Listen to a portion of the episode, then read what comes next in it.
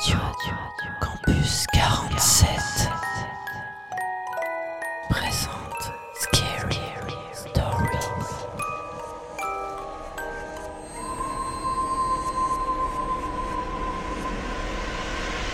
Salut, moi c'est Apolline et aujourd'hui je vais vous raconter une petite histoire qui sera orientée vers la Première Guerre mondiale.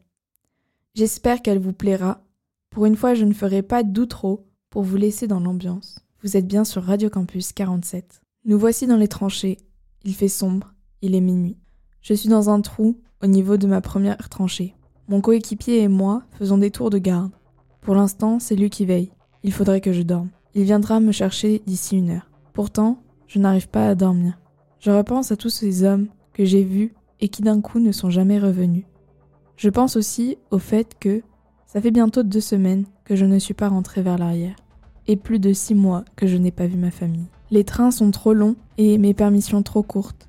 J'habite dans le sud de la France et pourtant, je me retrouve à combattre pour ma patrie dans des endroits où je ne suis jamais allée et où, il me semble, avoir entendu de nombreuses horreurs. Je repense souvent à toutes ces personnes mortes pour la France et à toutes celles qui restent. Ça y est, il est l'heure. L'heure de prendre mon tour de garde. Je n'ai pas dormi. Je n'ai pas réussi. Je suis trop fatiguée. Je vois trouble. Je ne tiendrai pas. Tout à coup, un coup de sifflet. Je sais qu'il ne vient pas de chez nous. J'entends la première explosion.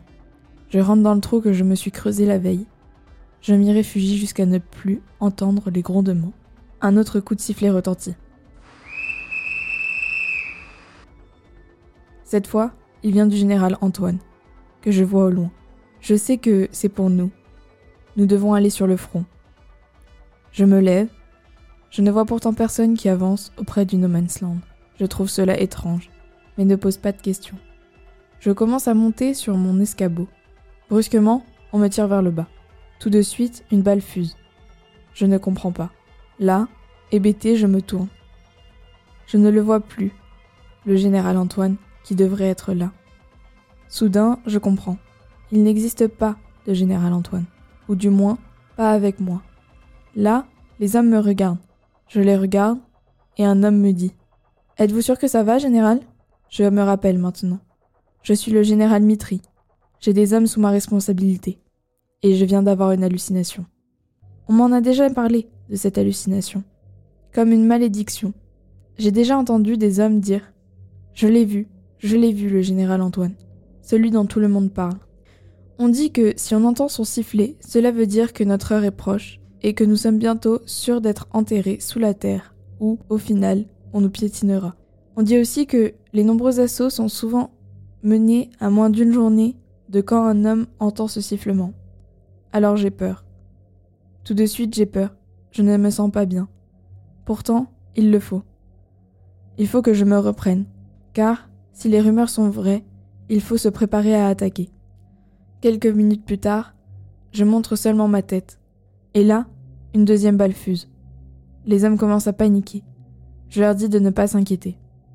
Cette histoire est donc vraie. Je vais sûrement mourir d'ici demain. Je me prépare mentalement à recevoir cette balle qui sera mon dernier souvenir. Sans crier un cri me parvient aux oreilles. Là, devant moi, un homme vient de se recevoir une balle dans le bras. Je me dis qu'elle aurait dû m'être destinée. Pourtant, je l'entends dire à son tour, et, dans son dernier souffle, C'est lui, c'est le général Antoine, je l'ai vu, c'est lui qui vient de me tirer dessus. une fois que mes hommes ont entendu ça, ils ont tous été pris de panique, et ils ont commencé à crier dans tous les sens. Moi aussi, je le vois, il est là, je vais bientôt mourir. Une semaine plus tard, on me dit que j'ai ma permission. Je peux retourner à l'arrière. Cette fois, ma permission sera de trois semaines.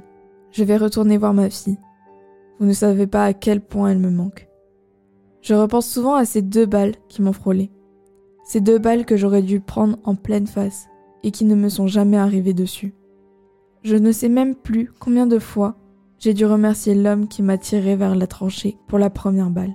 Je ne sais pas non plus combien de fois j'ai dû remercier Dieu de m'avoir épargné.